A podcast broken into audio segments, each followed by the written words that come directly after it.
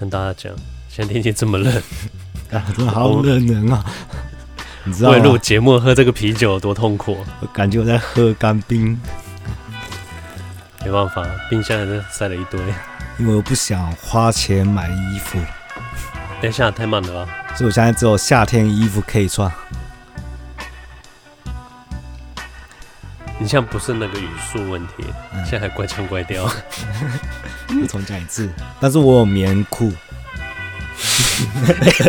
等一下，好像喜憨儿在讲话啊。我解释一下，因为我上次发现我讲话真的太不清楚了。因为我跟我朋友聊天就是这样子，我们会互相影响，然后讲话会变很不清楚。那时候说这样不行，怪朋友。没了，我们互相影响。然后想说那不然监听好了，结果现在监听很困扰，因为我要讲话，那我心里又有声音，我现在戴耳机还要听监听的声音。我知道，你现在又同时输出还有输入，对，我好乱好运转。不过我相信这样讲话会比较清楚。可是怪腔怪调，哎、欸，还是是我原本的声音。哦，你是说你正常就这么奇怪？对对。可是你要速度把它加快，然后听起来就不会这么奇怪。我知道讲的很听不清楚，人家就不知道我怪腔怪调。因为我刚刚要讲是那个，还是你感冒？可是我不会生病啊。我应该好好赶快把握现在节目时间。你知道为什么？接下来排程啊？因为在很多来宾，所以你地位可能不保。我的地位？对对对，你把我拔掉也可以啊。哎，等一下，我为什么突然大家都要来？以前我是这样子，一开始我管发英雄帖，英雄帖。我跟你讲，我录我这一集我录不下去了，听你讲话就很痛苦。这是我原本的声音。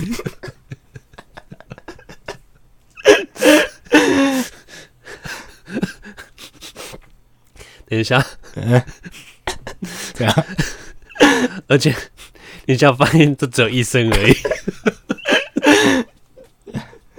我只有一声跟重音，要加鼻音。我外国腔啊！我跟你讲，现在那 Google 小姐讲话声音都比你有感情。你这比机器人还要机器人。我刚刚讲什么？你广发英雄帖啊，啊！我一开始就跟大家说想要聊就上来聊啊，然后大家都说不知道聊什么，因为大家说啊，原来不需要聊很艰深的哲学，真的来聊天也可以。对啊，大家就放那个门槛，心理门槛就放下了。哎、欸，先暂停，你现在倒饭，你听听啊，暂停一下。哎、欸，我刚刚听一下回放我的声音，哎、欸，我决定我把耳机拿掉好了。刚才超像 Big 的，你知道？听 Big 讲话傻笑。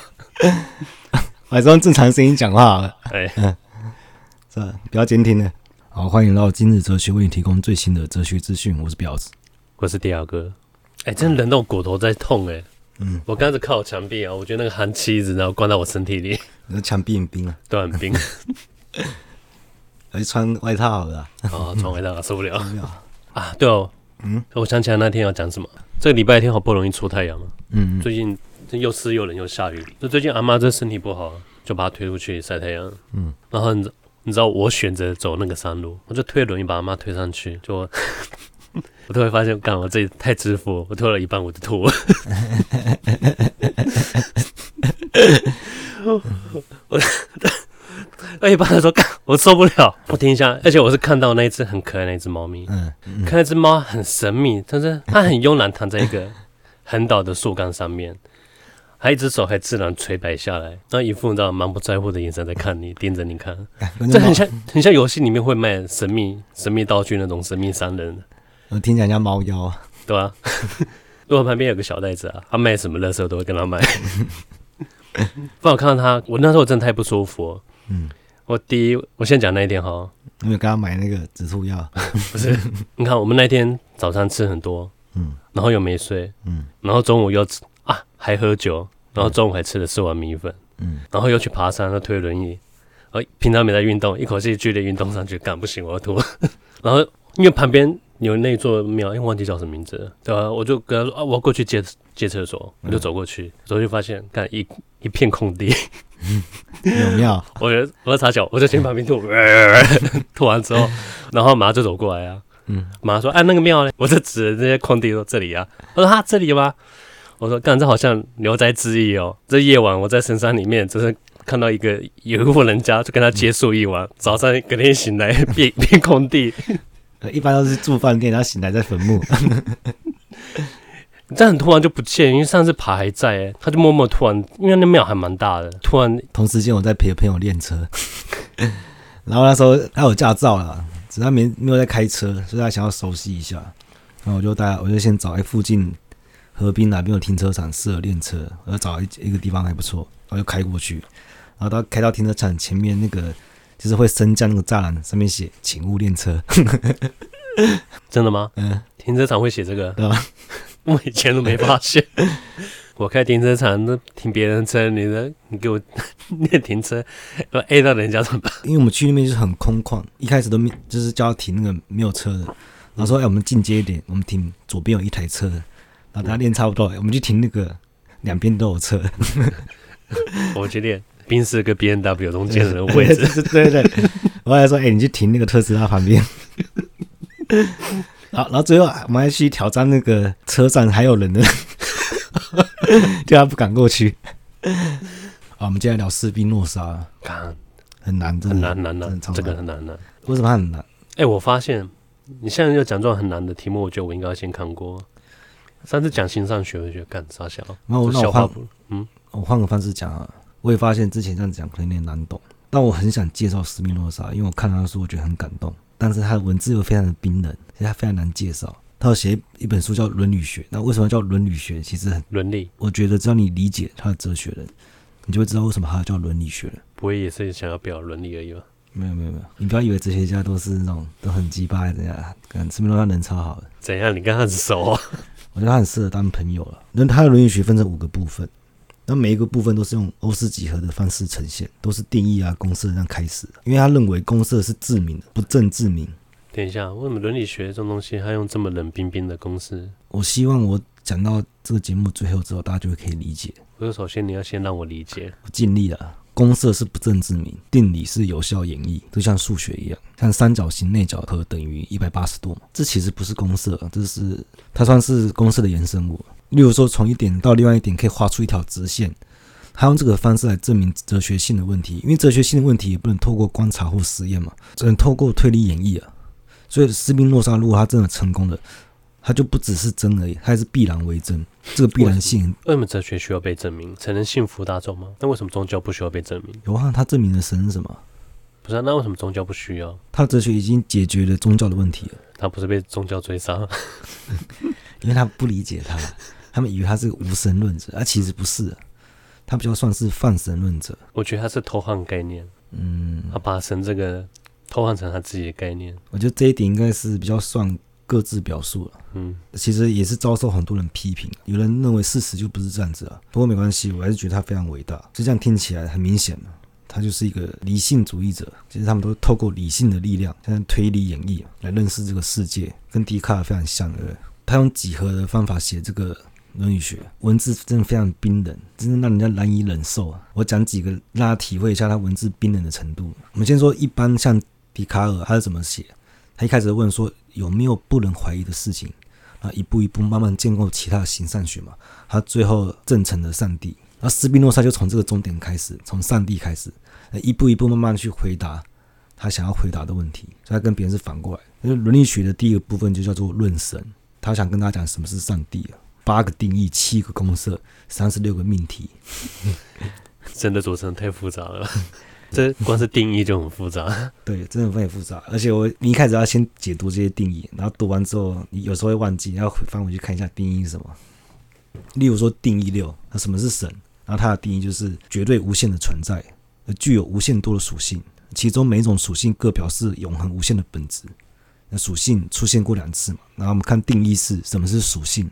我理解为有知性看来是构成实体本质的东西。讲到实体，我们来看定义三，我理解为自身内并通过自身而被认识的东西，形成实体的概念，可以不借助他物的概念。那你一开始看书看到这边，你还想看吗？我个人是这样，嗯，我个人是很很无法从文字理解事情的，只是文字嘛，看起来像数学啊。我需要现场可以肉眼，那你看图片就好了。Okay, 对。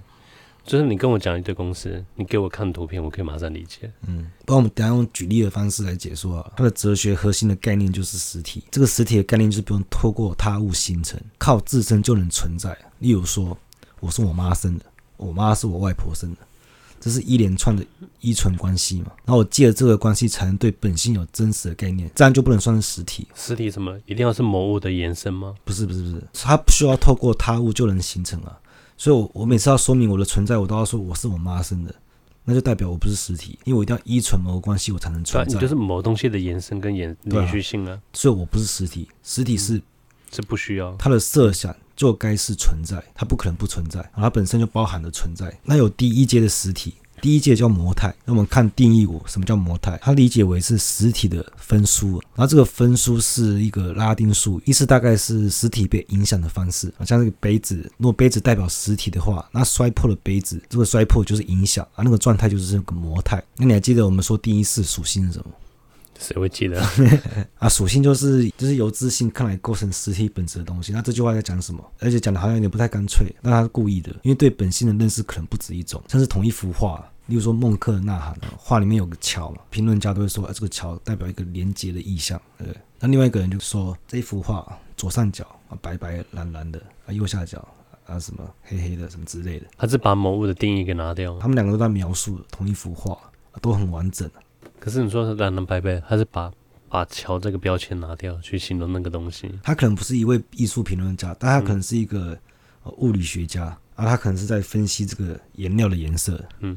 所以它可以很精准的描述，来用坐标多少来表示这个颜色。所以他们两个人的描述都很完整，完整到呃，请第三者都能依照这些描述临摹一幅一样的画。可是这两种描述都没有任何共通点，但也没有遗漏任何一个部分，不觉得很奇怪吗？他们不可共量，而且不可互相化约。这就是斯宾诺莎所谓的属性。所谓的属性是什么？其中一个描述啊，我现在记得神是有无限多种属性。嗯，然后通常我们会认识到两种。一个叫思想，一个叫扩延。扩延，对，你先记得这样就好。干妈一堆生僻字怎样？你看神有无限多的属性，所以它可以无限多的解释。那每种解释都传达了无限和永恒的本质。然后他这边讲到永恒和延续是有区分的，在时间内被认知到的任何事物都不是永恒的，最多是无限的延续。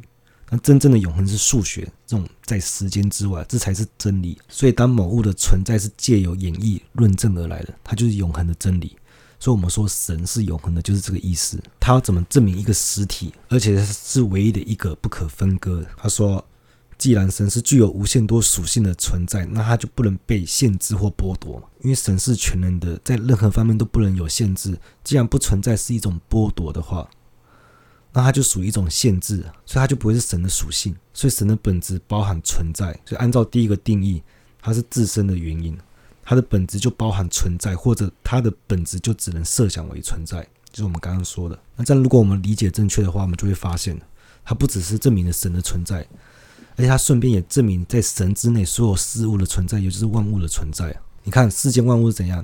它要么就是依赖神而存在，例如说，我说我是我妈生的。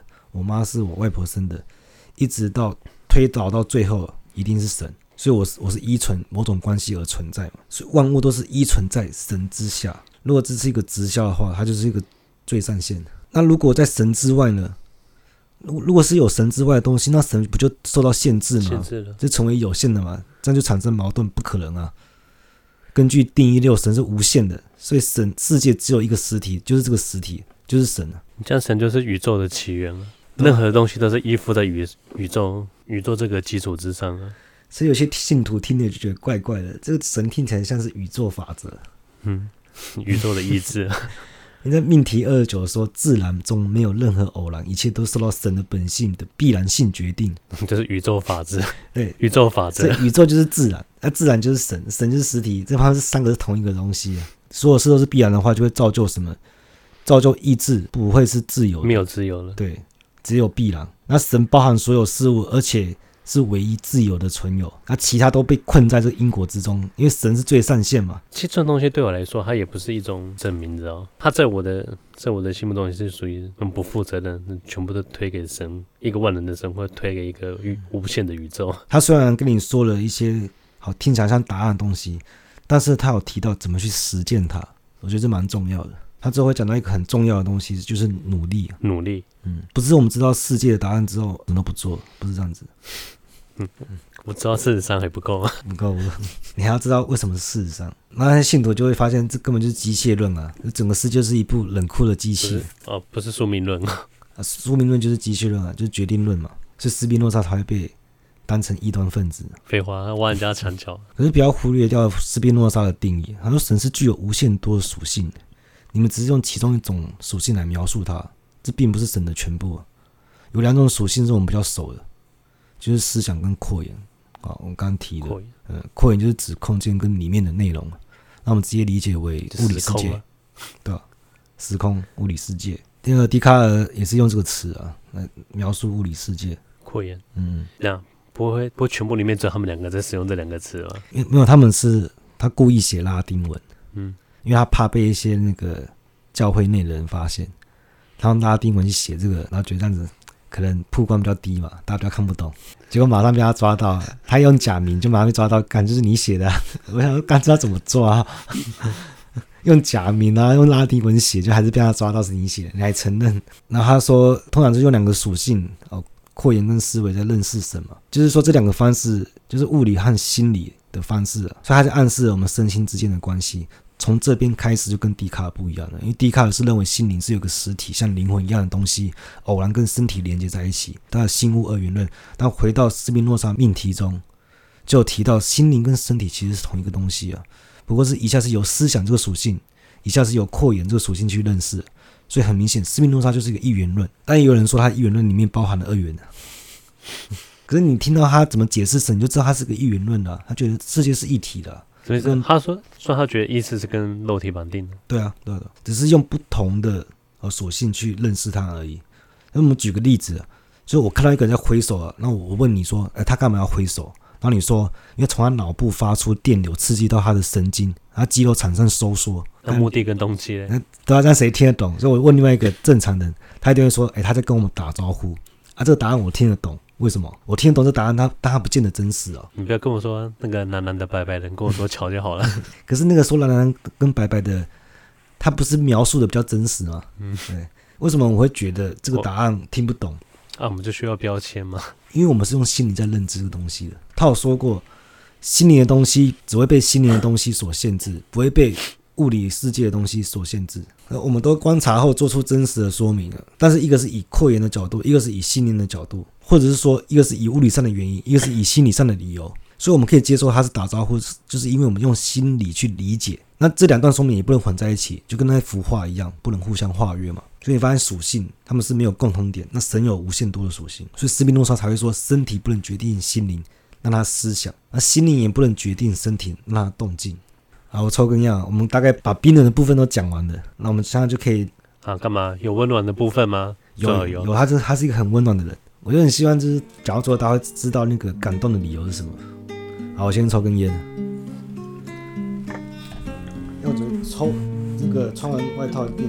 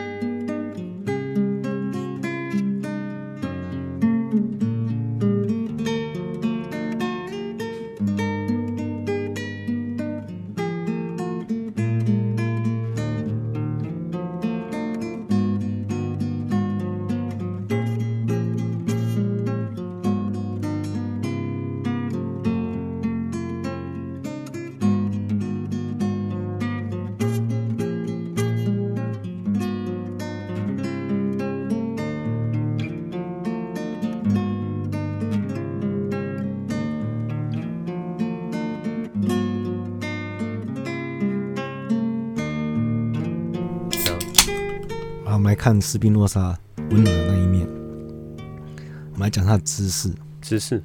那刚刚是什么？还有神。嗯，他说他把正确观念理解为，就自身而不涉及对象来说，就具有真观念的一切特性及内在标志的一种观念。而内在的标志是为了排除外在的标志，而所谓的观念就是与他对象符合。哎，干嘛讲这个又听不懂？反正在第一部分公理六，我们看到标志被当成真理的定义，但是很难呢。反正就是，哎，这个好像不讲也不行，因为它东西都是这样子，这个接这个接这个接，这样子滑坡下去的。我刚不是说我我们不擅长看文字吗？嗯，我发现我更不擅长听人家转述。嗯，我们不要讲那个他那些什么定义啊公式啊，我们直接来讲说什么知识啊，像是说，哎，我们看太阳的时候啊，感觉还没有很远啊，没有。太阳我觉得很远，可是我觉得月亮很近。嗯、有人在监视你啊？有啊，我们常常看到看云飘在月亮后面啊，我是被骗了。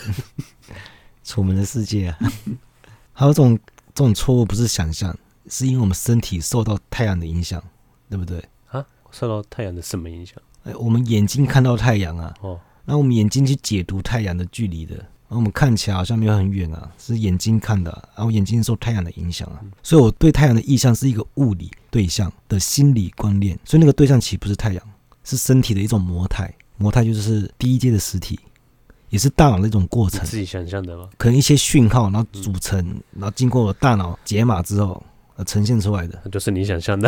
嗯，可是是透是从物理哦，嗯，然后这样子经过一连串加工处理。有我们我们接受的讯息，就是你知道我们物理可视范围，嗯，我们所认知范围，然后去想象的东西啊，所以就有一点像身体是个工厂，嗯，啊，把看到东西，然后加工加工加工之后喂给大脑，然后解读出来的讯息，所以我们不能透过身体的模态，必须透过提供正确观念的科学来认识太阳。例如说，我们用光速来计算距离嘛，嗯，这就是共同理念，所有事物共有属性的观念。所以他说，知识分三个层次，我想。完全不敢想象，你用 Big 的语速练这一段。下一集我一定要挑战的。干，如果你这一集用 Big 讲话，我干 整集都会。我一定要监听到我自己的声音。然后知识分成三个层次：感性跟理性，还有一个就是对神的形式本质的正确观念，就是直观。直观不一定正确吧？我直观绝对是正确。像用眼睛看太阳，就是错误的唯一原因。我们用理性，因为我们知道有东西远看会变小嘛。近看会变大，所以我们推论知道太阳其实很远，它称为是心灵的眼睛。这个比第一种感性的好，这还不错。那最棒是第三个，最推崇的知识就是直观。和，直观举个例子，有两条。直观不会很受限吗？不会不会不会，哎，有有点受限，但是你可以用直观的答案去推导下一个真观念。你说每个东西一定要建立在某个某个知识之上，依依存在某某个知识上。例如说有两条有两条线跟第三条线平行。就这两条线必定平行嘛？哎，不证自明，非常直观。它如果第四条跟这三条一样，哎，一定都是平行。好，我们再慢慢推导过去，可能第九条也都是平行。这种不证自明，就是他想用几何方式呈现出来的哲学。透过这些步骤的有效性，呃，一条线、两条线都是平行的，所以我们就掌握了必然性，这是典型的正确知识。其实我刚好最近我在玩数独，你知道，我就哎，我就有感觉，因为以前上课有段时间我爱玩数独，那最近我看我妈爱玩。然后他玩到最后，就是有几个会用猜的，那我说绝对不能猜，因为用猜的话就不是速度啊。你要透过理性的力量，用推理把它推出来。因为我以前是有些会用猜的，后来才发现它全部都推得出来，不用猜。所以玩速度感觉就像感性，就是我看这个，哎，这个感觉是一，没有任何理由，这就是错误的唯一原因嘛。你不能用猜的啊。那第二种推论就是一般来说就是啊。这边是一，所以这边不会是一，然后所以这边是二，这样推论，一般这样推论吧。但其实还可以推到第三层、第四层，因为就是这边是一，那边不是一，然后那边二，什么三，这样好几层。可是这样子难免会看错，会漏看，因为太多层了。这是第二种知识，用理性的推论。不会玩数独的人听得懂在讲什么？数独大家都大家都会玩吧？如果你不会玩，你就去 Google 一下规则吧。妈在玩数独之前，我不知道有这东西。啊，真假的？你还说你你高中在玩？高中就有这个？嗯。上课爱玩，那像直观就是像九宫格里面剩一格，或是横竖都剩一格，那就必然为那个数字嘛，绝对不会错。所以我，我感觉我玩数独的时候，都可以感觉到斯宾诺莎在我旁边下指导棋，左为，对，像左为一样。所以，我们之前说斯宾诺莎是决定论者，那我们谈谈自由，或是说我们谈我们怎么会误以为我们有自由？因为为什么误以为？对对，因为那是我们希望拥有，这算一种自我催眠啊。还是因为我们是渴望自由的，而且我们一定一定要觉得自己意识是独一无二，是绝对自由，可以可以掌握。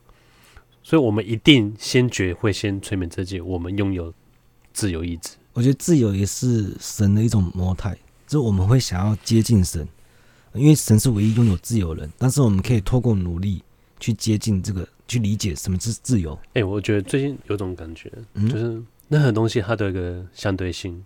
嗯，就像你讲，为什么我们会觉得自己有自由意志，是因为我们渴望这东西。有些人他会那个爱慕虚荣，他喜欢炫富干嘛？可是你。你不能以以炫富这么简单的事情去解读他，你应该解读他，他常常羡慕别人，所以他希望自己被别人羡慕，所以他才会做很多伪装，在网络上塑造令人羡慕的形象。嗯，对啊，他的相对性就是他想要被人家羡慕，因为他很常常羡慕别人。呃，斯宾诺莎他有讲过情感，他说自卑跟骄傲是最接近的情绪。对啊。因为我们前面都说神嘛，他都没有说到人。那我只是神这个实体的有限模态，那我的个体性在哪边？对不对？可能就没有吧。可是像一本红色的书啊，那这本书的红色是神的一种模态。为什么我们说红色的书不是说红色的神？所以还应该有个体性啊啊！因为有限的模态在某种意义上，它像神是一样自存的，意思就像是雪人，它会融化嘛，会被改变。我们不会觉得它是独立的存在，因为它不努力。它不过就一堆雪，然后再变成一堆水，从有序变成无序。但有限的模态是经得起破坏、受伤、可以复原的，受到威胁可以自保。所以讲到努力嘛，努力保存，这种努力说明对象的延续跟属性。所以一个事物越努力，它就越能自保。然后身体的努力，同时就是心灵的努力。但是心灵用另外一个词汇来说，就是意志。所以我们越努力，我们就越像神。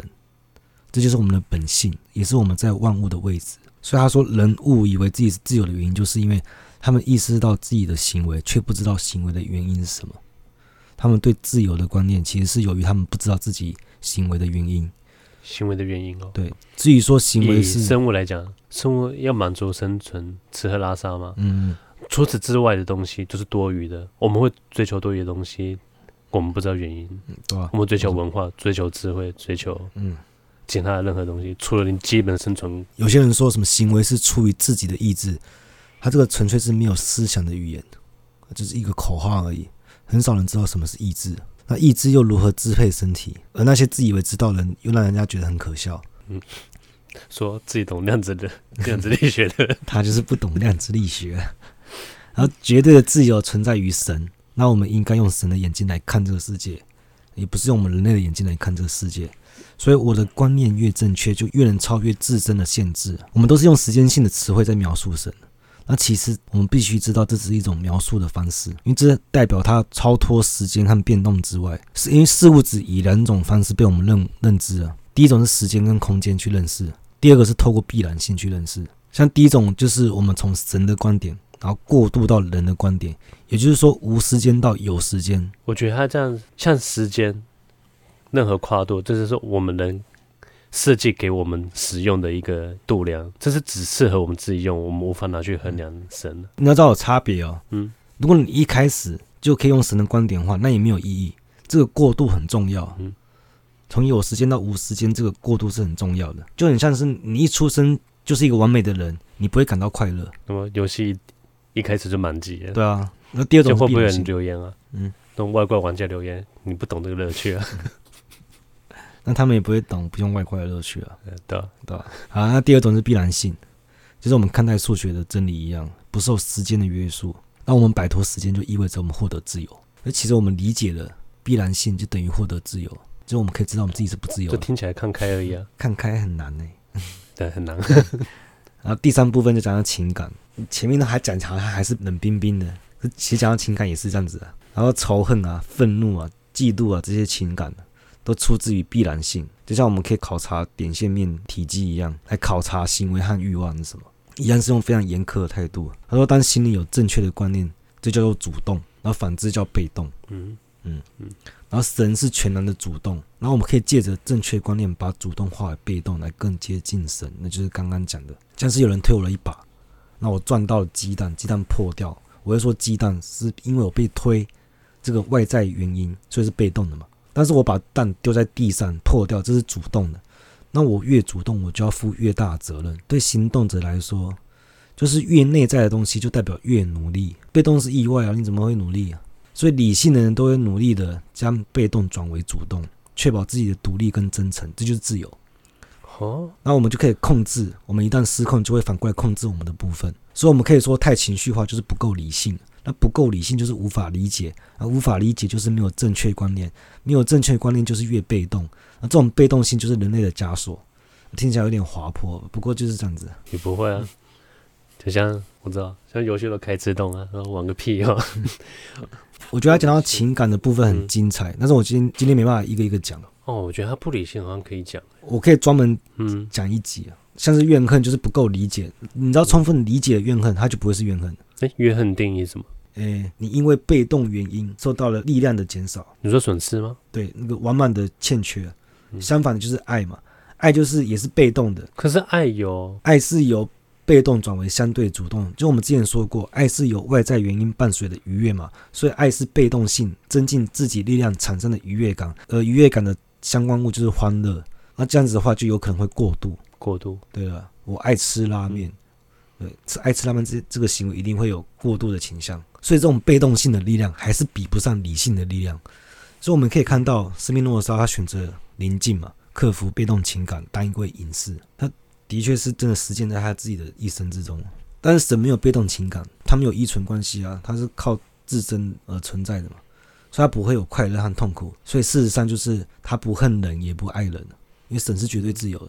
所以，所以有，反正我意思是说，你有足够的智慧可以处理你的理智的话，你就不会有非理性行为。非理性行为是因为你不够，不管你是不够有能力，还是你你懒惰，你不愿意去去尝试去。啊，比你那个更好一点啊。他说，你越有智慧，你就越接近神，你就越追求得到幸福，就越理智。对，就越理智。他的哲学都这样子。环环相扣，然后最后了，最后的这个命题就是要对无知者宗教观的回答。他说：“无知的人总以为死后的世界是对生前所做的行为一种报酬或惩罚，好像最后的审判。” 对对，他说这极为荒谬，而且不值得一提。他说：“德性本身就是报酬，无知本身就是惩罚。”哎呦，干！你在世的时候有德性，就是你最大的报酬了。因为无知的人会受到外在原因而激动。从来没有享受过，就是那些盲目追求财富的人或权力、地位什么。他生存的时候不知道什么是自己，不知道什么是神，也不知道什么叫物物物质的物。一旦停止被他物所动，就是所影响，他就停止存在了。所以，一个有智慧的人绝对不会停止存在，他能永远真正的享受到满足。你前面说被打动是这句话，对不对？后面我都很看了就很感动。有德性就是你最大的报酬，嗯，无知就是最大的惩罚。哎、欸，他他没有明讲。哎、欸，你看我们在这个时代啊，那比起斯密诺上来讲，我们是更被科学理论所主宰的嘛。然后有一个快乐的幻象啊，说服我们，我们比以前更接近真理。可是我们现在各种迷信都被科学包装了。那我们迷信有被科学包装吗？对，我们现在科学就是一种迷信啊。那这就证实了斯宾诺莎的洞见，因为科学只是其中一种属性而已。嗯，啊，他怎么描述的世界？我们丧失了信仰，也一起丢掉那些有用的迷信。我们不把世界当成一个整体了，这就是除魅后的迷信。我们迷信的不再是迷信神，而是迷信更危险的东西。然后他最后的他的建议这样子啊，他没有要人回到旧的世界观，而是这一条路要继续走下去，一直丢掉旧的迷信跟新的迷信，一直丢，一直到抵达真理为止。在认知神的行为中，爱着神的创造物。嗯啊，我我是起鸡皮疙瘩，我是觉得非常感人。像我们现在不是会觉得，我们现在两种价值观不断在循环吗？嗯，二元对立啊。